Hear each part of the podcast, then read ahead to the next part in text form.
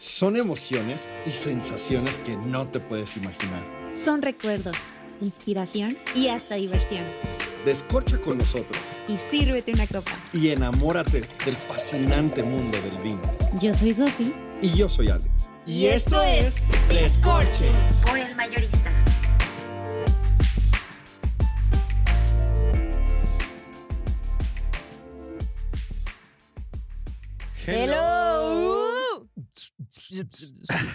¿Esa eres tú haciendo beatbox? A ver, haz beatbox.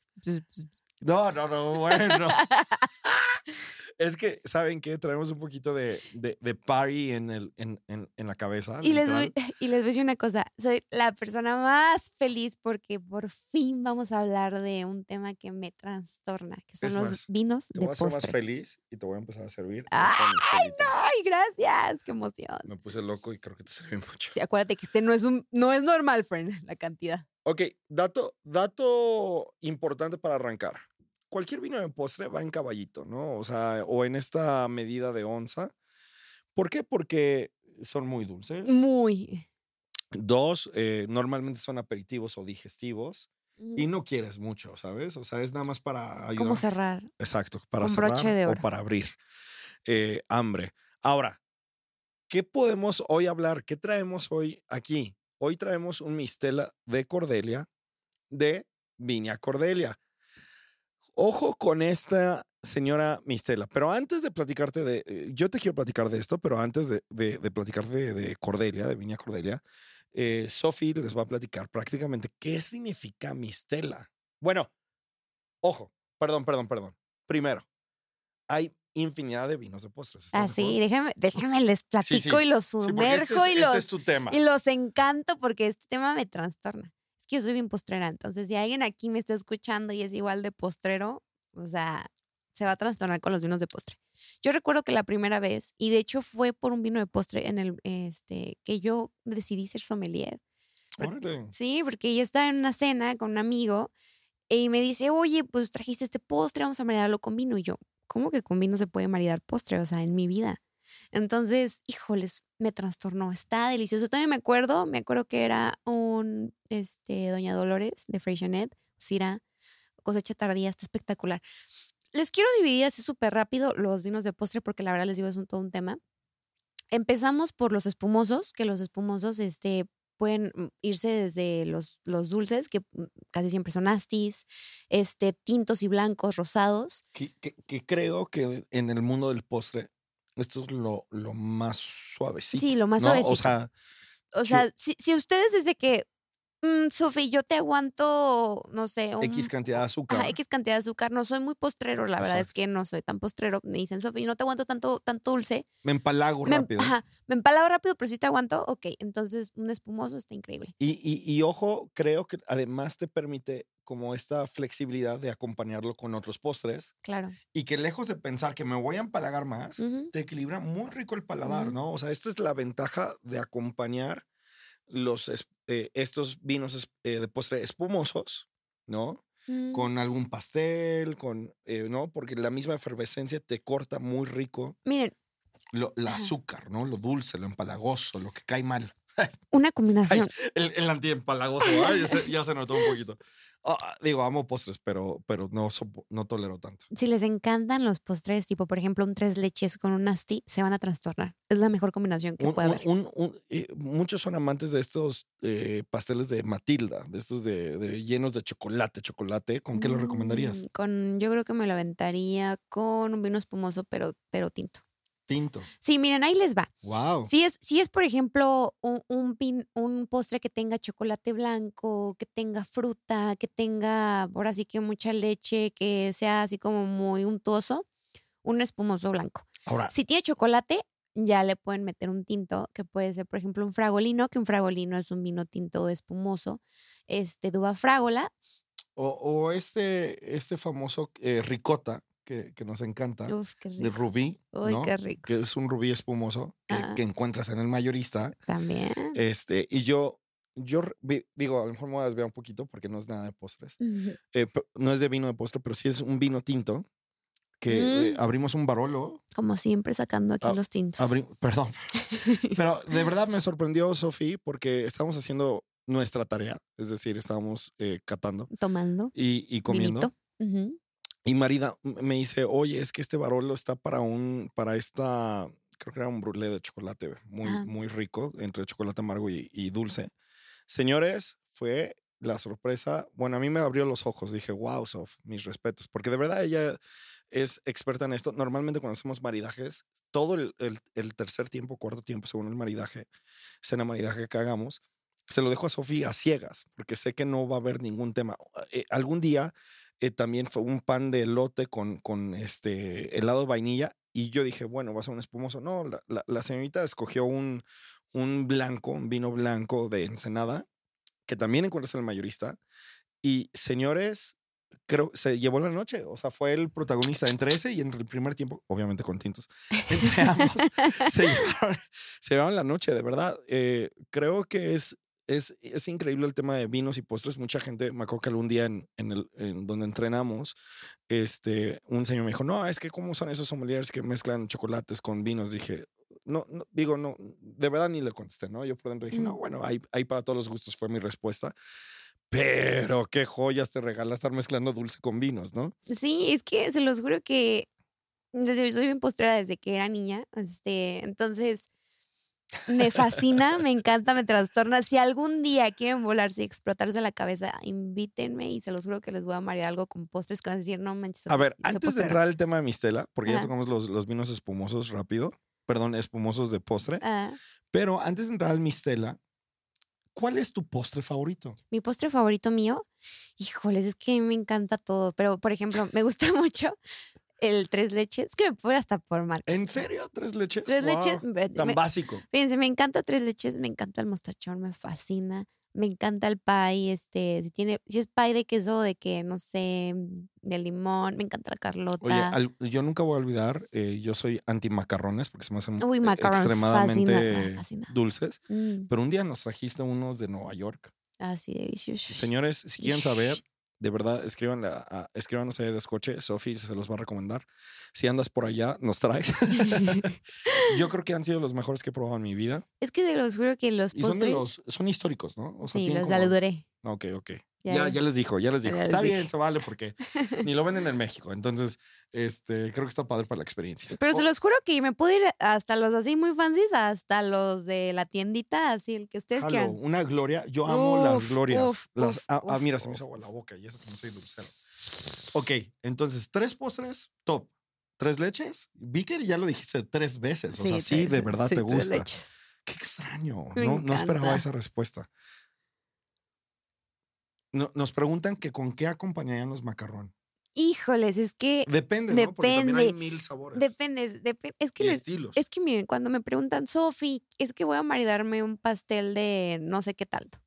Y yo digo, ok, pero ¿qué más tiene? Porque, tipo, por ejemplo, si tiene fruta es bien diferente. Si tiene, si, Mm. si, si es chocolate blanco o semi amargo, negro, lo que sea, es bien diferente. Entonces, es entender muy bien la comida. Pero así súper rápido, ya para movernos un poquito más rápido. Eh, les digo, empezamos con los espumosos, que son como los que. No, no, no. Pero el- macarrón con qué? Al macarrón. Aunque dependa, como en términos generales. Mm, por ejemplo, si fuera un macarrón sencillo, mm, yo creo que estaría increíble con. mm, me iría. Si tiene, por ejemplo, fruta, o sea, tipo fresa o cosas. Ah, bueno, si es un macarrón de chocolate, me iría por un vino espumoso tinto. Y si fuera de fruta, Si fuera de fruta, blanco, ¿no? Que, que tenga más acidez. me, me iría por un asti, la verdad. Sí, sí, sí. El Lasti es, ah, es, es de mis favoritos de vinos de postre, ¿eh? La verdad, yo ah, ah, digo, hasta los fortificados también los disfruto mucho. El Mistela, regresamos. Ah, bueno. Por- porque ya, ya se nos va a acabar aquí el tiempo y no, no. Es que el postre es un que, tema. es, que ¿eh? el postre, la verdad, es un tema. Y les va. Empezamos con los espumosos, después nos movemos a los cosechas tardía, que después vamos a hablar de un capítulo específicamente ¿no? para eso, hacerlo. porque, porque, para, porque la verdad es que es impresionante. Pero así súper rápido, los cosecha tardía, después nos pasamos a vinos, este, mm, ya fortificados. Se fue, Sofi, se fue. es que los me, me vinos- quedé, los vinos, que me y quedé como que pensando. dije, ¿qué pasó? ¿Qué pasó?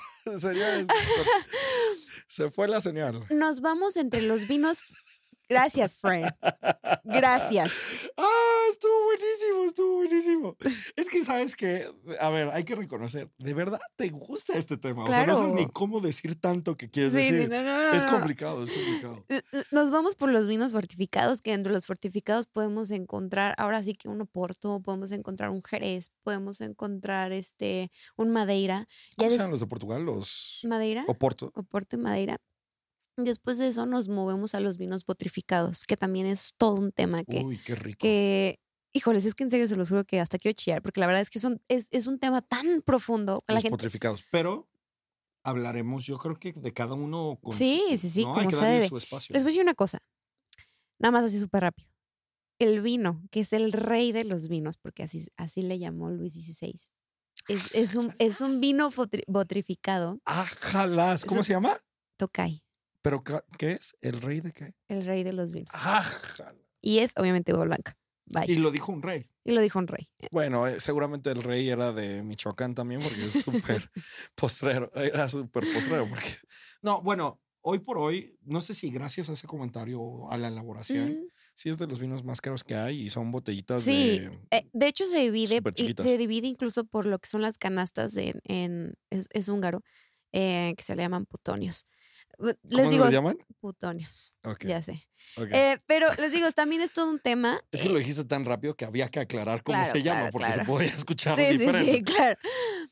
O sea, Eh, les digo, es todo un tema y luego aparte de, de, de ese también nos podemos brincar los ice wine. O sea, realmente les digo, es todo un tema. Bueno, pero ya, ya llévanos al Mistela. Yo digo, ay, A ver, rápido, en tres palabras. súper rápido. El Mistela realmente no es un vino, no es considerado un vino. Y muchos de los de postre caen en este dilema, ¿no? Por, por la elaboración. Sí, sobre todo este Mistela, un misterio. eh, empieza ahora sí que su historia en el Mediterráneo, la gente realmente no, no, no tiene un récord de cómo fue empezó, pero realmente todos, todos este, concordamos que empieza en el, en el Mediterráneo. Y les voy a decir una cosa, realmente ahí les va el dilema de por qué se dice que no es un vino como tal. Porque al momento que está la fermentación en el mosto, se para porque se le agrega alcohol vínico. Entonces, como realmente no llega a, como A tal fermentar. a fermentar, pues dicen, pues es que no es vino, porque para que sea vino tiene que haber una fermentación.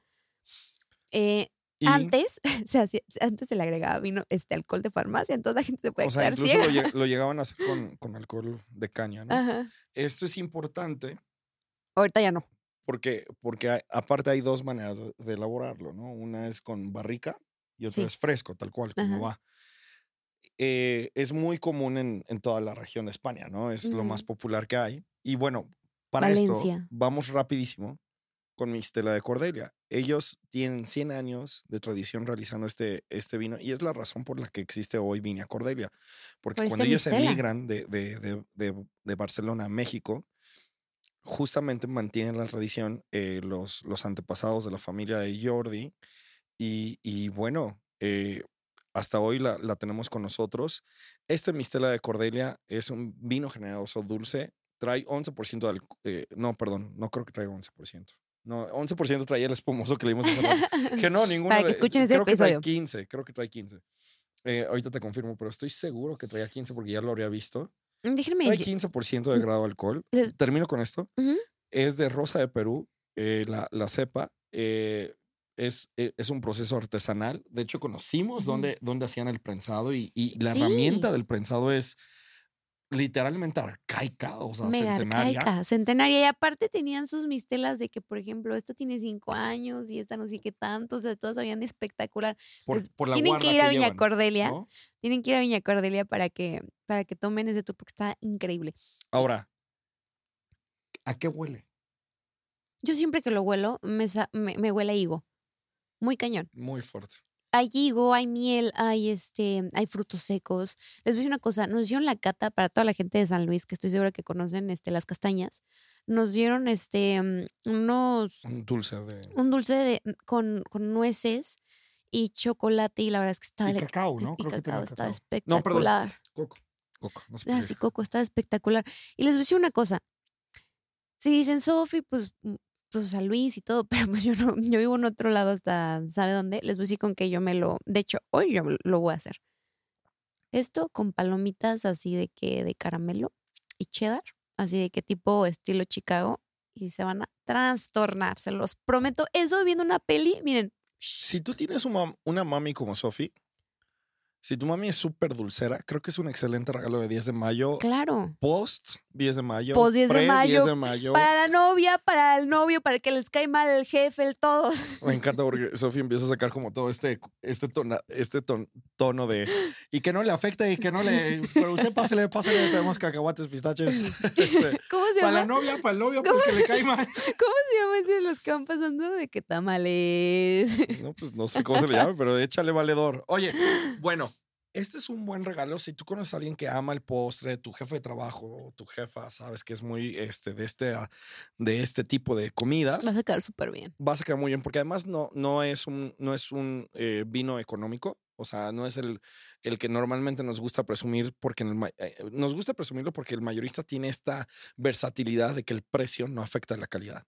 Y lo, y lo hemos maridado con cosas increíbles del día y, y lo hemos maridado con cosas muy eh, consistentes, con mucha persistencia, perdón, eh, y, y- y también nos dan el ancho. Entonces, por eso nos gusta mucho el mayorista. Este ya no cuesta 100 pesos ni 200 pesos, te va a costar un poquito más. Pero además, ¿por qué conviene comprar algo que, que, que me va a costar un poquito más? En este caso de Mistela. La razón es que te va a durar abierto Casi un mes. un mes o más. De hecho, Eh, le- les, les recomendamos, ahí les va, casi siempre todos los vinos de postre, eh, excluyendo los espumosos, cosechas tardías y para arriba, de lo que les dije, les puede durar perfectamente un mes, o- este, obviamente almacenado con los cuidados que les hemos comentado. Y la verdad es que es espectacular, se los juro que se lo pueden echar de que les digo de caballito y así no se van a echar toda la copa, porque luego y es ahí, de- les, es- ahí me cuentan qué tal. Es de besito, ¿no? Sí, es de Digo, besito. Difícilmente vas a tolerar. Sí, sí, sí, Sí es peligroso. es peligroso. La verdad, sí. O peligroso. sea, yo, yo, no, yo no sugiero que lo combines y ya vienes tomando eh, eh, destilados o vinos.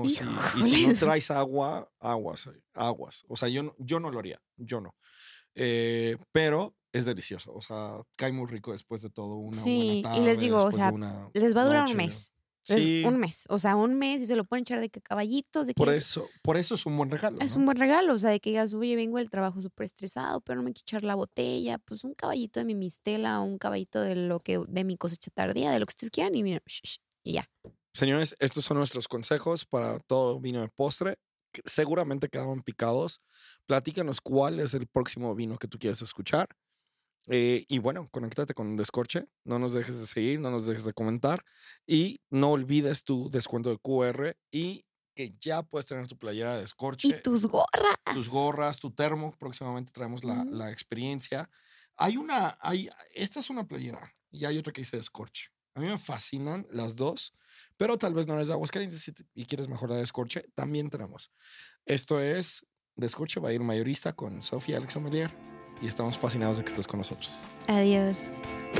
Sigue brindando con nosotros.